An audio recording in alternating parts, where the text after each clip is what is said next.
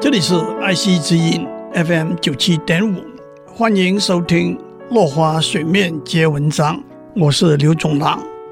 讲到中国诗词里头别离的诗，让我们讲古诗十九首的第一首《行行重行行》是这样的：行行重行行，与君生别离，相去万余里，隔在天一涯。道路阻且长。会面安可知？胡马依北风，越了巢南枝。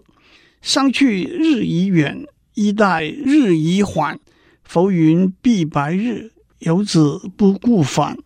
思君令人老，岁月忽已晚。弃捐勿复道，努力加餐饭。一步一步不停地往前走，在这一刻，马上就要和你分手。从此相隔万里，在天地的两头，道路艰险遥远，谁能知道再会面是什么时候？北边来的马仍然依恋着北风，南来的鸟还是选择筑巢在朝南的枝头。分别的时候越来越长，人也越来越消瘦，浮云遮蔽着太阳。游子也不再想往回家的路上走，想念你让我变得更衰老。韶华不为少年留，心中的话也不必再多说。愿你保重身体，让我忘虑消愁。接下来我问，在戏剧表演里头有哪些动人的别离的场景呢？让我为大家讲个例子，《会真记》也叫《莺莺传》。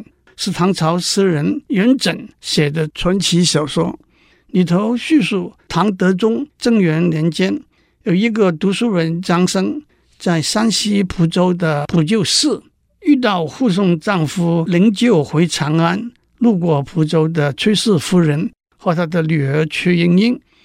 张生看到崔莺莺，惊为天人，再三请求崔莺莺的丫鬟红莲帮他表达爱慕的心事。张生写了两首诗送给崔莺莺，红莲也带回崔莺莺给张生写，题目是《明月三五夜》的一首诗：待月西厢下，迎风户半开，复藏花影动，疑是玉人来。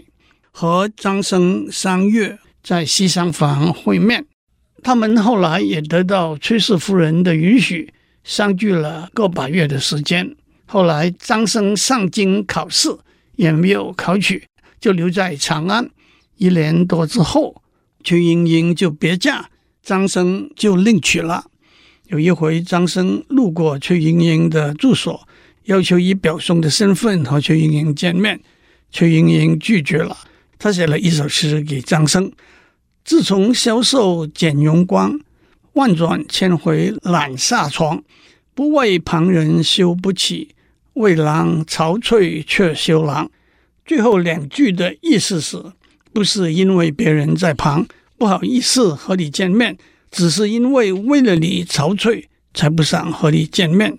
元朝王实甫按照《会真记》的故事改编成杂剧《西厢记》，被称为元杂剧的压卷之作。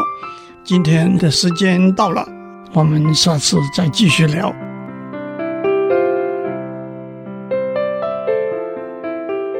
以上内容由台达电子文教基金会赞助播出。